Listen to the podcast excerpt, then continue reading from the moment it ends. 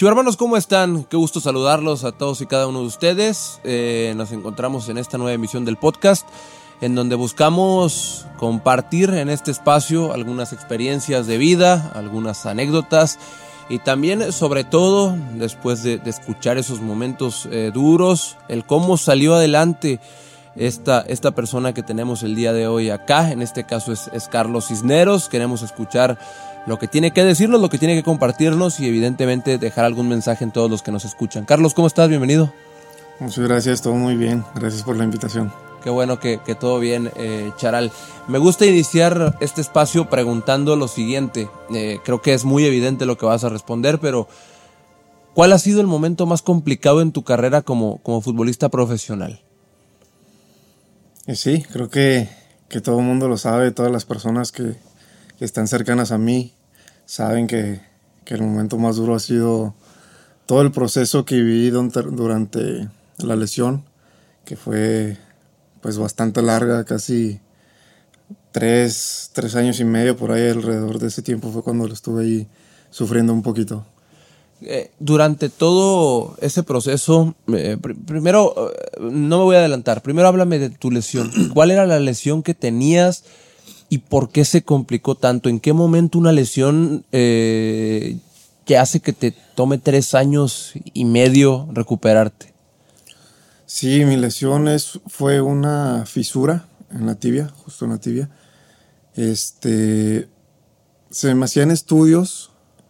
Al principio no, no sabíamos qué era eso. Pensamos que era una, este, un dolor de que se me cargaban los tibiales, las pantorrillas y por eso me dolía la tibia, pero no sabíamos que tenía una fisura. Este, de hecho, justo antes de ir a los Olímpicos, yo creo que era ese momento cuando más me dolía, que me dolía hasta para caminar.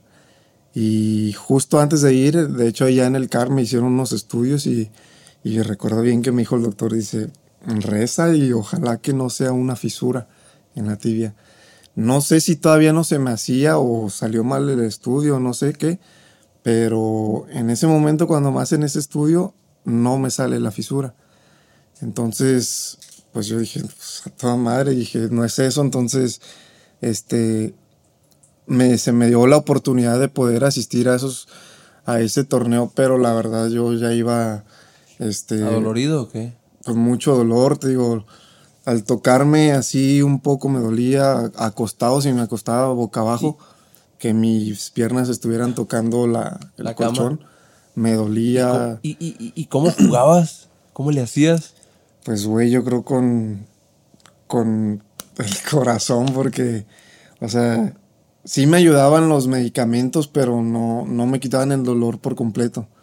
Aparte también siempre hubo mucho tiempo que jugué con un colchoncito con la prebenda. Yo mismo me hacía el colchoncito así, unas, como una esponjita, y me lo ponía aquí, abajo de la espinillera, para pues, que estuviera ahí más amortiguado, ¿no? Y cualquier contacto ahí.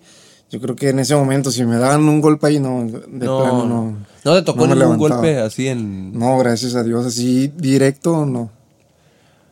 Imagínate, a veces un dolor de cabeza, porque es muy complicado. Yo no voy a, no voy a, no voy a minimizar nada, pero andar, andar, andar por la vida trabajando o andar por la vida con un dolorcito de cabeza o con gripa y demás es complicado, es, es molesto. Ahora ser un deportista de alto rendimiento, un futbolista y tener un dolor así de intenso, así de fuerte y tener que seguir chambeando. ¿En qué momento se hace insoportable y dices, ya no voy más, güey, no hay manera, o sea, por más que yo quiera y por más que lo intente, pues ya no se puede, güey, ya no puedo seguir jugando así.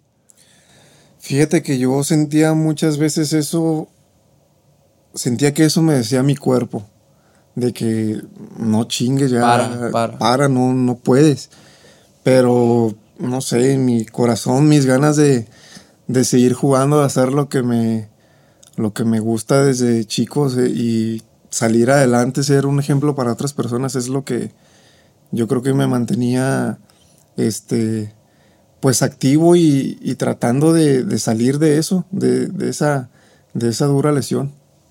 Obviamente cuando empiezas el proceso de, la lesión, que te enteras que tienes esa, esa fisura, pues sabes que tienes que parar pero en ese momento obviamente no sabías que ibas a parar tanto tiempo, que te iba a costar tanto trabajo volver a, jugar, porque era, todavía sigues siendo joven, pero en ese momento eras más joven todavía, eras alguien que, que tenía todo en la cabeza, menos eso, menos parar tanto tiempo.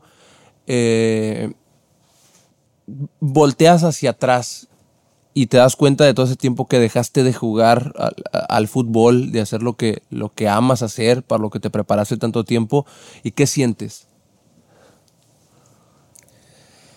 No me arrepiento, la verdad, porque creo que las decisiones que, se tomaron pues siempre fueron con, con las ganas, con, con, con la intención de ayudarme desde la parte médica, no sé, todas las personas involucradas en este, en este tema, yo nunca vi que, que dijeran, ah, este güey ya otra vez se lesionó, otra vez esto, no, sino que, oye, ¿cómo estás? Este, te sientes mejor hoy, qué te falta, este, cómo podemos ayudarte, qué medicamentos te pueden ayudar.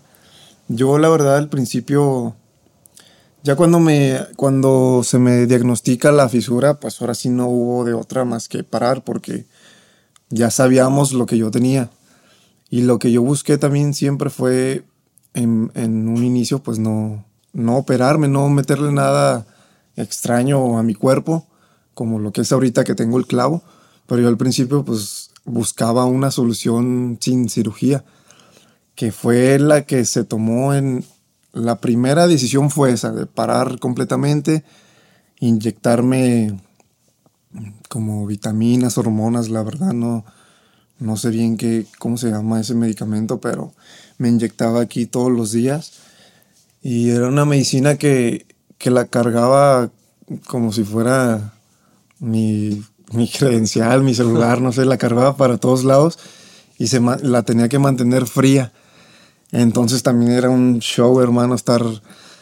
A veces que me iba de...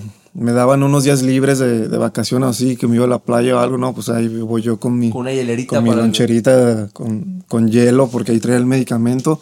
Porque ese medicamento era de todos los días, este, una vez al día.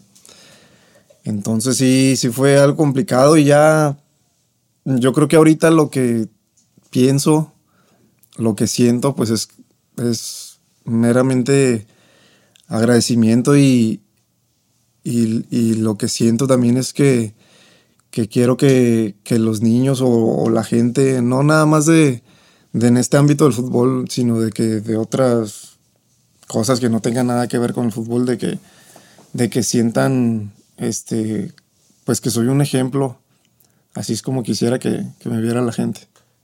Y creo que al, conocer esta historia, seguramente habrá mucha gente que, se inspire porque pues es tal cual y pelear una batalla que no veías venir y que a lo mejor no la entendiste en algún punto de por qué te tocaba a ti eso, por qué habiendo tantos, tantos tipos de lesiones, más de tres años para recuperarte de una, pues es un, es un fuerte golpe. Te quiero preguntar algo que, que, pensaba hace unos momentos y es, ¿qué fue más duro?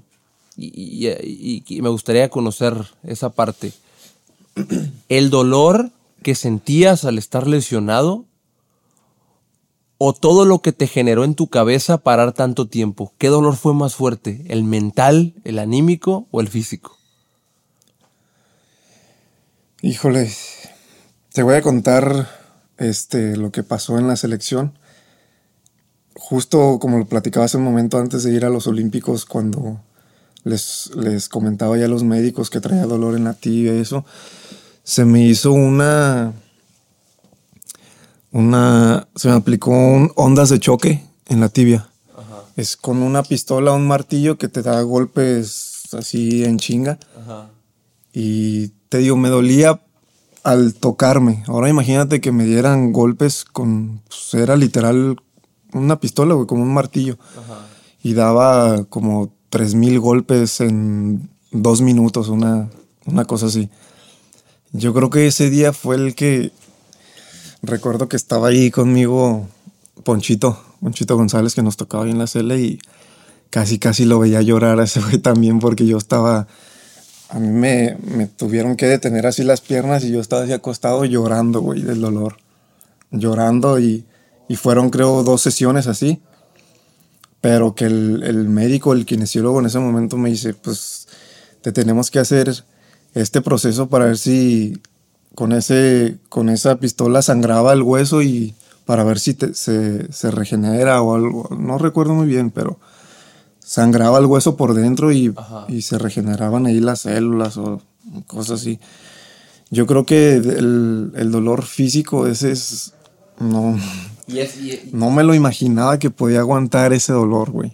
O sea, neta, jamás he sentido un, un dolor tan fuerte como ese hablando físicamente, pues. Y obviamente la cabeza mental, pues sí, la neta ya, ya estaba. No te digo que me estaba volviendo loco, pero sí, neta ya no aguantaba, güey. O sea, ir al club a veces a solo. duré mucho tiempo haciendo solo entrenando tren superior porque no podía apoyar, no debía de hacer tanto contacto en el suelo. De hecho, me decían que lo más que no pudiera caminar, casi casi andar, estar sentado todo el día para que no tuviera impacto el pie. Todo ese tipo de cosas en mi casa, los, pues no problemas, pero sí momentos muy difíciles ahí con mi, con mi mujer, con mis, con mis hermanos, en mi familia, pues sí, sí estuvo bastante duro también. Ese me generó muchos incertidumbre y problemas en, en la cabeza. ¿Qué pensabas o qué pasaba por tu cabeza? ¿Cómo eran los momentos? Porque imagino que pasó en algún punto. ¿Pensaste en retirarte? ¿Lo has compartido? ¿Que pensaste en que, era el, probablemente era el, fin de, tu carrera?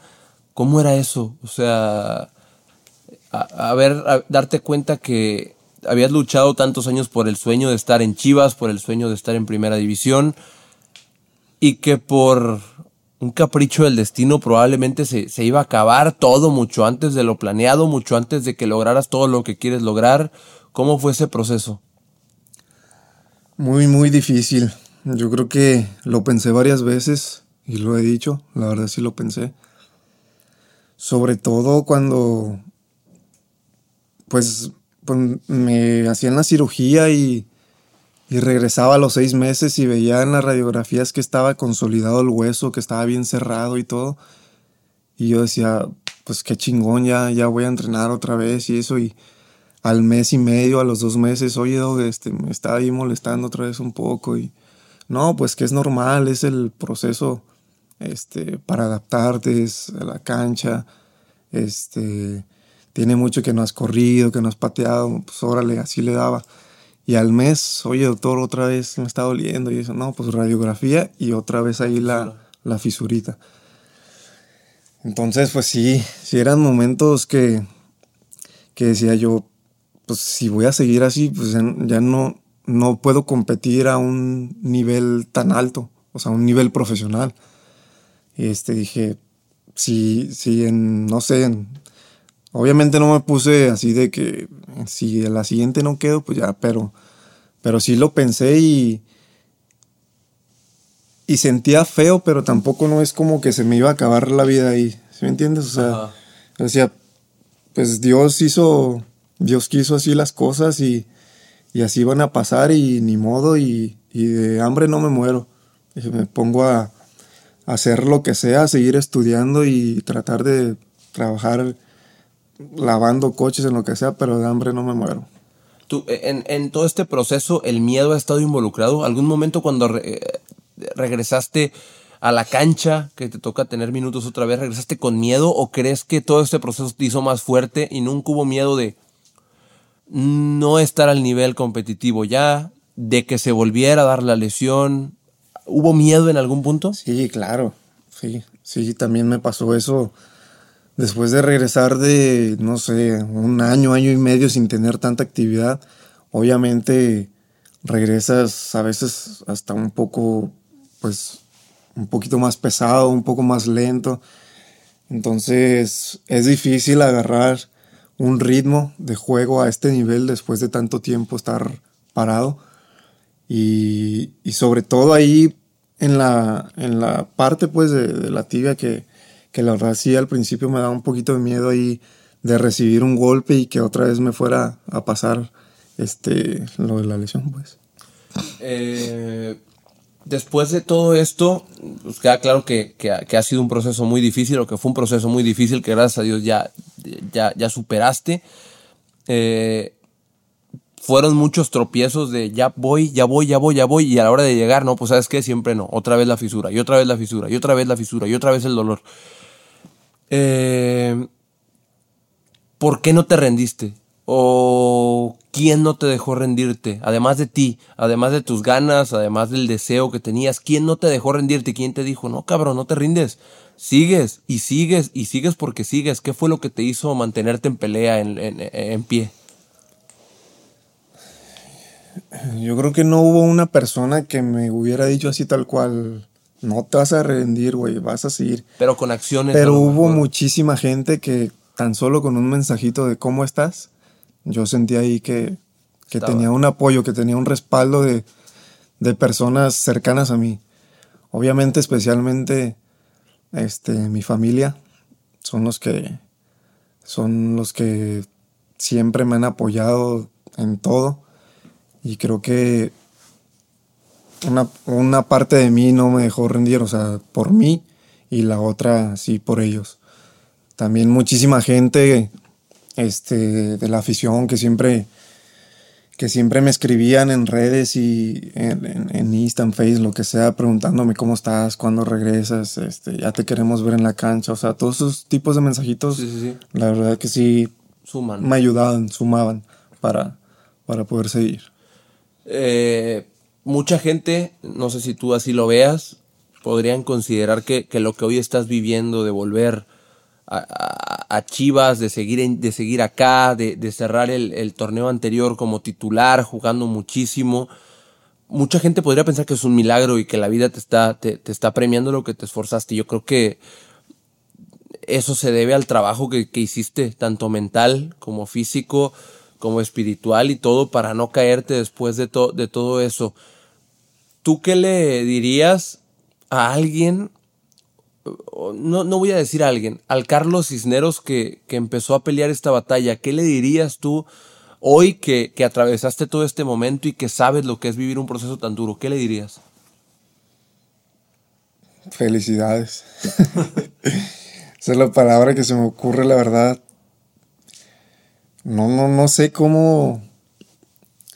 O sea, son muchísimas cosas que me pasaron y. Y momentos muy largos, muy difíciles, tan duros que, que la verdad a veces, sinceramente, yo también digo, ah, cabrón, ¿cómo estoy otra vez aquí peleando por un puesto este, en Chivas? Y, no sé, me pasan muchas cosas por la cabeza, como te lo decía también ahorita. Lo, único que, o lo que me hace sentir este, bien a mí, o que soy este, quizá otro tipo de persona, o no tan común, es también recibir a veces mensajes de que, de que me digan que, que niños o personas o quien sea, de que le van a echar ganas, a veces de que me escriben, oye, estoy, estoy enfermo, pero este, he seguido tu carrera desde, desde hace mucho tiempo y veo que no te rindes y cosas así también son las que, las que me llenan a mí. ¿Cuál fue la clave para ir cerrando la charla? ¿Cuáles fueron las claves? ¿Qué, qué consideras tú que fue el punto vital para que, para que todo esto se concretara? ¿Tus ganas, tu lucha, tu, tu dedicación? ¿Cuáles, ¿Cuáles fueron? ¿Cuál es el mensaje que crees que deja todo este proceso que viviste?